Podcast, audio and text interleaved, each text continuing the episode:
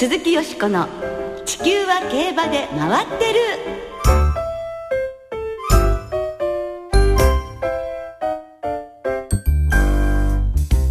皆様こんばんは鈴木よしこです。お元気でいらっしゃいますか？地球は競馬で回ってる。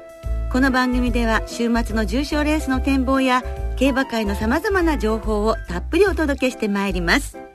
そして今日ご一緒していただくのは初登場小塚歩アナウンサーです。どうも皆さんよろしくお願いします。小塚歩です。こんばんは。こんばんは。よろしくお願いいたします。お願いします。初登場でございますね、はい。え33歳と三十三歳で。す。はい、はい。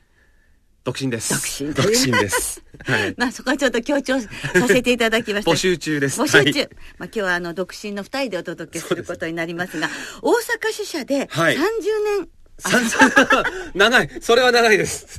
すいません。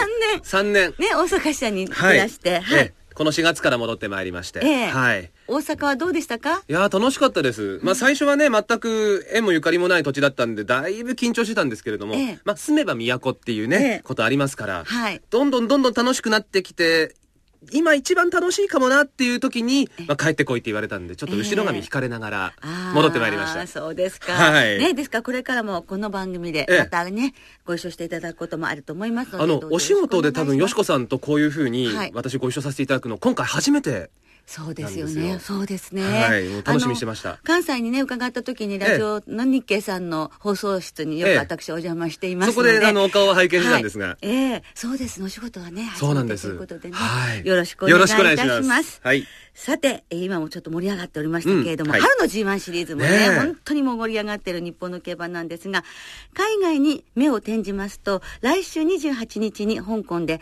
クイーンエリザベス2世カップ、グレード1が行われます。はいえーここにはダービー馬で、そして去年の秋の天皇賞も勝ったエーシンフラッシュが出走しますね。はい。はい。で、その秋の天皇賞でコンビを組んでいたミルコ・デムーロ騎手がはい今回も AC フラッシュに騎乗予定ということでね、はこれも楽しみで。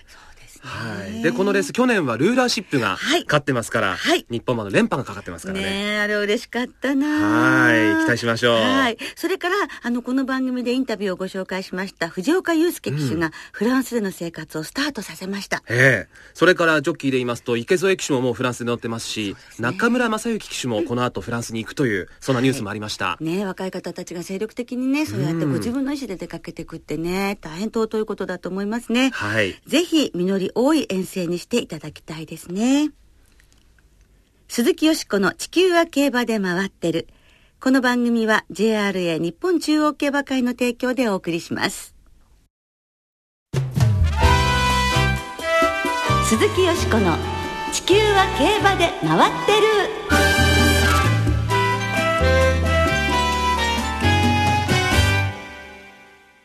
ドクターコパさんインタビュー。競馬への熱い思いに迫る。わあということで、はい先週に引き続きまして、今週も馬主のドクターコパさんこと、小林幸明さんのインタビューをお届けいたします。はい。先週は皐月賞に出走したコパさんの愛馬、コパのリチャードのお話を中心に伺ってたんですね。はい。で、そのコパのリチャード、はい先週、皐月賞に出走しまして、はい5番人気にはい支持されまして、花を切ってええ、まあ、コパさんがおっしゃってたように、4コーナーではね、先頭に立ってたわけですがええ、ただそこから13着というね、はいまあ、負けはしましたけれども、はい非凡なスピードを見せてくれました。あのレコードタイム演出しましたかそうらね。いうことですよね。はい。まあ、馬主になって13年目で初めてのクラシック挑戦。コパさんも十分楽しまれたのではないかと思いますね。うんコパのリチャードは次走、コパさんのお誕生日。ほう5月5日に行われるええ NHK マイルカップに出走。なんか勢いね、運持ってらっしゃるんでね、お誕生日ということで何かが起こるかもしれませんよ。福永雄一騎手とのコンビで挑むということですね。はい楽しみにしたいと思います。うんはいそして今週はコパさんの愛馬や競馬に対する熱い思いをお聞きいただきます。コパさんと競馬との関わりなんですけれども、うんいつ頃からですか？僕は高校の時にテレビで、あのー新山と梅の力の皐月賞を見てんですよ。昭和39年？はい。で、あの、僕がテレビで見てるのを父親が見て、お前競馬好きなのか？って言うから、うん、好きなんだって。じゃあ今度競馬場連れてってやるはいって言って、ええ東京競馬場へ連れてってくれはい東京競馬場の風水を教えてくれたんですよ。お父様も競馬がお好きだったまあ、あの、風水で見たらこうだよっていうことで。はい。で、馬自体のことについてはあんまりよく分かってなかったですよ。だけど、まあ、教えようと思ったんでしょうね。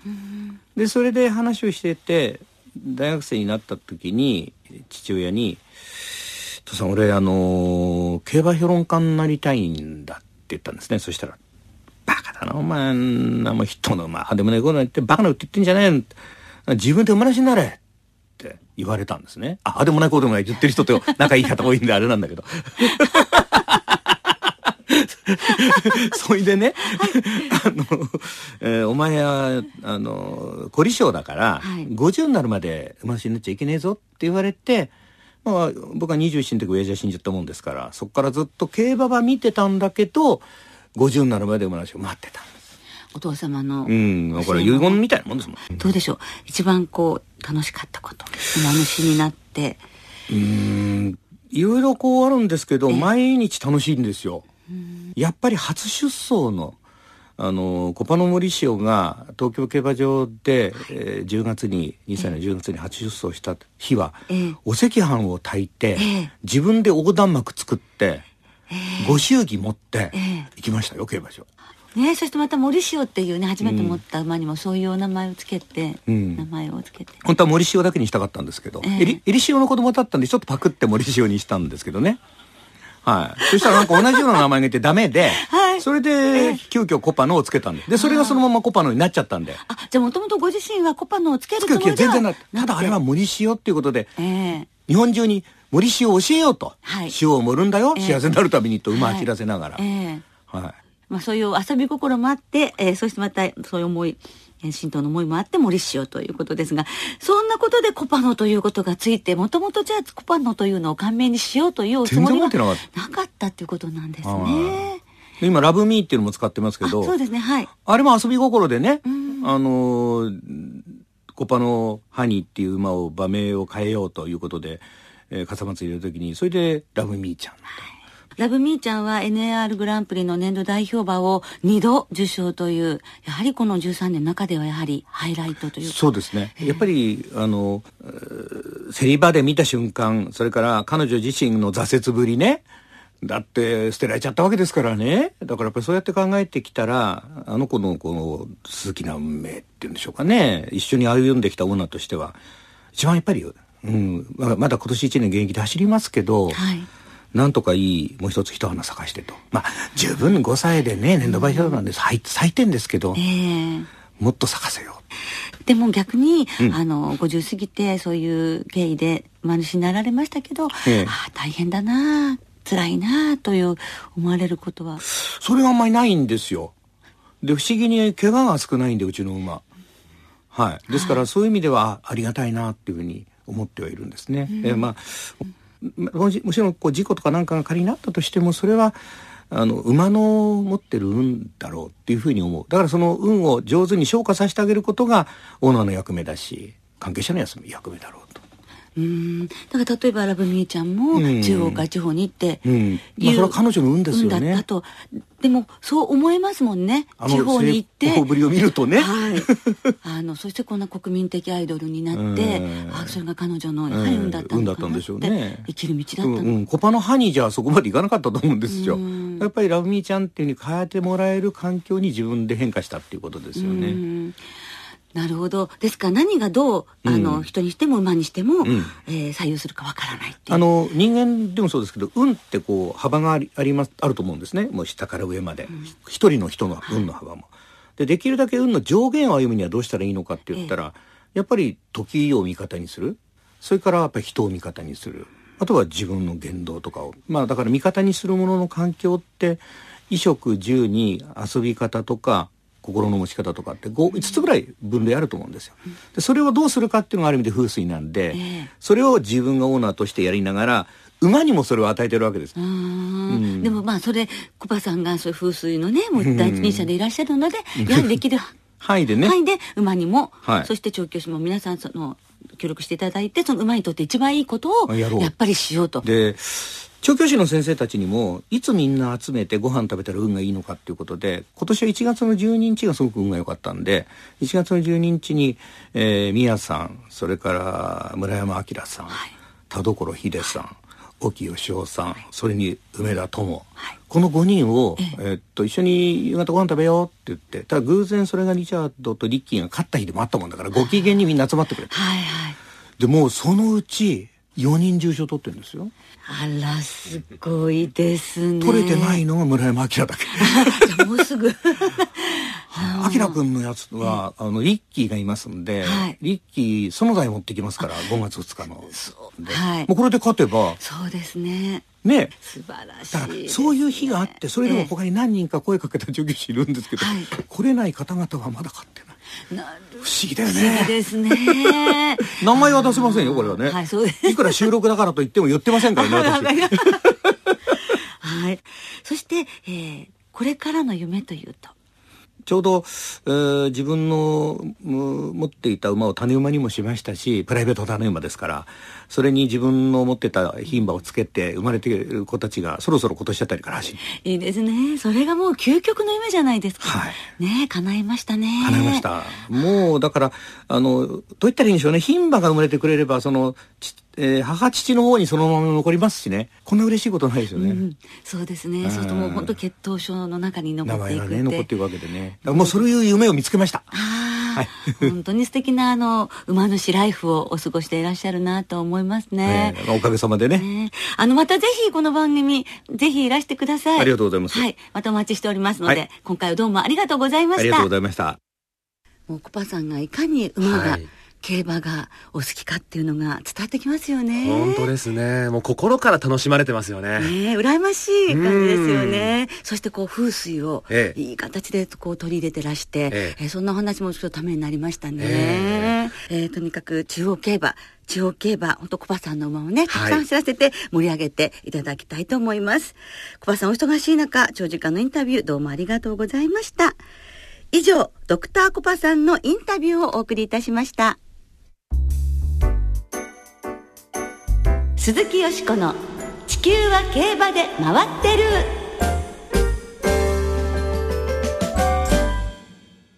さてここからはあさって東京競馬場で行われる第48回フローラステークスのお話で盛り上がっていきましょうはい。えーこのレース3着までにオークスへの優先出走権が与えられるトライアルレースです。2001年にそれまでの4歳牝馬特別からフローラステークスへと名前が変わりました。はい。そしてフローラステークスとなってから2001年2着のレディーパステル、はいそして2010年の勝ち馬サンテミリオンがこのレースをステップにオークス馬に輝いています。えーで、そのフローラステークスですけれども、リスナーの皆さんからの思い出のフローラステークスっていうのを募集しておりましたんで、ええーいただいた、えーメールご紹介しましょう。はい、ありがとうございます。はい。まず、坂井優吾さんから、えー2001年のフローラステークス。はいえーテレビ番組で追い分け光の単勝を、えー爆笑問題の太田光さんが当てていたのを鮮明に覚えています。追い分け光ですから、ね名前に引っ掛けたんでしょうね。なるほどねはい。で、その年のフローラステークスの上位馬を見ると、3着がローズバード、5着がポイントフラッグと、G1 馬の母の名が血のロマンですね。あ本当ですね。はい。それから、あトップロードさんからもいただいています。えー思い出のフローラステークスは、2010年のサンテミリオンの勝ったレースですね。この年の前半は横山典弘騎手の独壇場。確か上半期だけで100勝に届きそうな勢いで勝ち星を量産されていたのを覚えています。といただきました。はい、いろいろ皆さんありがとうございました。ありがとうございましたそんなフローラステークスなんですけれども、私のそれでは思ええい出に残っているレースをごお願いしますさせていただきます。1986年、メジロラモーヌの勝ったこのレースです。600を通過第4コーナーカーブ。メジロラモーヌは全く馬群の中段の中に控えています。さあそのやや外目に回ったカーチ騎手。さあ直線に向いている。400の標識は東方エイトが内で先頭だ。東方エイト。そしてダイナアクトレス。それからユリフジあるいはその外をついてメジロラモーヌ抜けてきた。坂を上がってくるがメジロラモーヌがあっという間3番手から2番手。ダイナアクトレス外外に切れている。前3頭広がった。その後スイーツセシール4番手。200を切ってメジロラモーヌが先頭だ。メジロが先頭に立った。メジロラモーヌ先頭で1馬身のリード。必死に食い下がるダイナアクトレス。ダイナアクトレス食い下がるさあ差を詰めるか。メジロラモーヌが強い。先頭ゴーリン。メジロラモーヌが勝ちました。そしてダイナアクトレス。白川次郎さんの実況でお聞きいただきました、はい、1986年昭和61年の4月27日に行われましたフローラステークス、ええ、あのまだ4歳牝馬特別、え、距離も1800メートルだった時代なんですが、はい、もう完璧なレース運びで無敗の強さを見せつけて快勝しました、まさにワンマンショーだったんですが、この3週間前に二川の舞台で桁違いの強さを見せつけて桜の女王に輝きました、えー、そしてこのレースでまたもや衝撃的な姿を私たちファンに見せてくれてみんな本当に魅了されたんですけれども、えー、あの普通ね桜の女王馬っていうとそのままオークスに直行っていうことが多いのに、ね。えー、この年は桜花賞12着の馬が揃ってマヤ,、えーと、マヤの女王でしたかはい6着だったみたいですね。ね、はい、その揃って出走したということがやっぱりレースに重厚感を与えていたというのがありましてあの G1 ではないんですけど7万人の観客が東京競馬場に集まって、えー、メジロラモン単勝1.9倍。そしてもうそのファンの皆さんが新緑の中ねただただその強さに酔いしれるという感じでああ強いなと思いましたね。えー、でその、まあ、2着だったダイナアクトレスは桜花賞出ていなかったので、まあ、このアクトレスとの対決っていうのは一つの見どころだったんですがアクトレスは1馬身2分の1とねあの突き放されて2着だったんですけど、まあ、この先メジロラモーヌ三冠牝馬になっていくしラモンあのダイナアクトレスの方はマイルの方でこう活躍していくっていうもこう分かれていくんですけどね、えー、この2頭ともすごく思い出のある馬なんですが、まあそのメジロラモーヌはそのオークスを勝って、はい、そしてローズステークスも勝って、エリザベス女王杯勝って、史上初の三冠牝馬になり、しかもトライアルを、トライアルと本番、完全制覇という史上初の快挙を成し遂げるということになってまいりますけれど、青影でね、ええ、黒でねそして大流星があってもうキリリとした強く速く美しい超お嬢様だった、ね、だったんですけど、ええ、まあ、1986年と言いますと、はい、小塚さんおいくつ？えっ、ー、と私ですね、えー、まだ6歳で 母さんに手引っ張られながらランドセルを真新しいのを背負ってた時期ですね。まあそうですか。というわけで小塚さんが6歳の時の フローラステークスまで4歳牝馬特別だったレースをご紹介させていただきましたが、じゃあこの曲なんかも知らないかもしれないな、小塚さんは。後になって知ったかもしれませんけどね。はいはい、えー、1986年当時こんな曲が流行っていました。小林明さんで、熱き心に。鈴木よしこの地球は競馬で回ってる。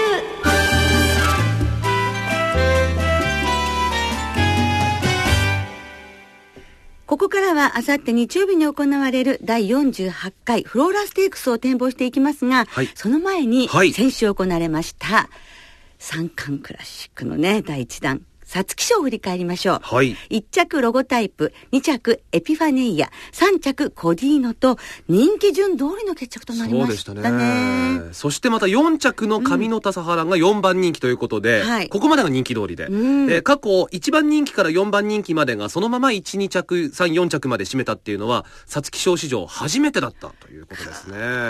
ね分かってるわね。人気のね、4頭ですれば。でも、混戦混戦言われてましたからね。ですね。まあ、それにましても勝ったロゴタイプは本当に強かったですね。はい、勝ちタイムは1分58秒0。2002年にノーリーズンが記録した1分58秒5の皐月賞レコード。はい、さらに2011年にカルマートが記録した1分58秒2のコースレコードまで更新いたしました。はい、そして朝日杯フューチュリティステークスの勝ち馬が皐月賞を勝ったのは、1994年のナリタブライアン以来ということで、まあ、三冠馬ですからね。そうです。19年ぶりということですもんね。はい。これはもうね、ロゴタイプのダービーというのもまた期待が大きくなりますね。ね、でローエングリーンっていうお父さんも、はい、あの大変に見栄えのするね美しい馬でしてこのロゴタイプもパドックで本当に毛づやもねこのロゴタイプもよく見せますよね。え。ーで、まあ、これはロゴタイプかなってパドックで思いましたけれども、私の予想は3着のコディーノから、マーレンで5点流しは、ええ、相手はみんな上位に来てたんですけどね、この反省をまた今週に 生かしていきたいと思いますね。はい、フローラステークスの展望に参りましょう。はい。フローラステークスは3歳牝馬によります芝2000メートルの G2、クイーンカップ3着のイリュミナンス、フラワーカップ2着のエバーブロッサムなど18頭が出走します。はい。えー今日19日金曜日正午時点の東京競馬場は天候の発表曇り、芝ダートともにコンディション良なんですが、はいどうやら東京土日ともにちょっと雨が降りそうだ、混じりそうだという、ちょっと気温も下がりそうですしね。はい、ねそういうお天気牝馬。にはかわいそうそうですね。さて、この今年のフローラステークス、どんな見解でいらっしゃいますか、もうね、あの、またこれも迷っちゃう18頭なんですが、うん。はい。あの、枠順にね、ちょっと恵まれなくて大外枠になってしまったんですけれども、ええ。天真爛漫というふうにちょっと心に決めましてた、はい。決めていましたので、ええ。この馬、なんとか外枠をね、えーでも頑張ってほしいと思います。はい。5戦してますけれども、3戦目の12着、これはちょっとスタート直後にごちゃついたことがありましたけど、これを除けばもう本当にレンタ率100%っていうことですし、あの、上の田佐原に、はい、惜しい2着もありますので、ええ天真爛漫からいきます。はい2番のスイートサルサ、3番のエルミナンイルミナンス、そして10番のエバエバーブロッサム、11番赤章、12番のデニムルビーで、えー、18番から2、3、10、11、12に流します。はい。マレンです。馬連で。はいはい。小塚さんは？私はですね、まあちょっと、まあ、ひねくれたというか、ちょっと変な予想になるかもしれませんけどもですね、7番の南洋ユナという、この馬からですね、はい。ちょっと、えー買ってみようかなと。あ、南洋のゆなちゃん、どうしてですか？これ、忘れなぐさ賞2着、はい。だいぶ長い足を使っての2着だったので、距離がこのぐらいの2000メーターに伸びたのがいいんだろうっていうのと、あと、お父さんがジャングルポケットですから、ええ。東京競馬場の方がいいだろうとうんいうことで、まあ前回も人気なかったですが、今回も人気薄で頑張ってもらいたいなということで、まああと副賞とかですね、ええ。あと3連複の一等軸とかでですね、ええ。せこく、あ、でも怖いと狙ってみようかなと思ってます。でもね、本当この今回のメンバーどれが勝ってもっていうそうですよねところがね、ええありますので、え皆さん参考によろしかったらしてみてください。そねはいそしてフローラステークスを的中させて楽しい週末にいたしましょう。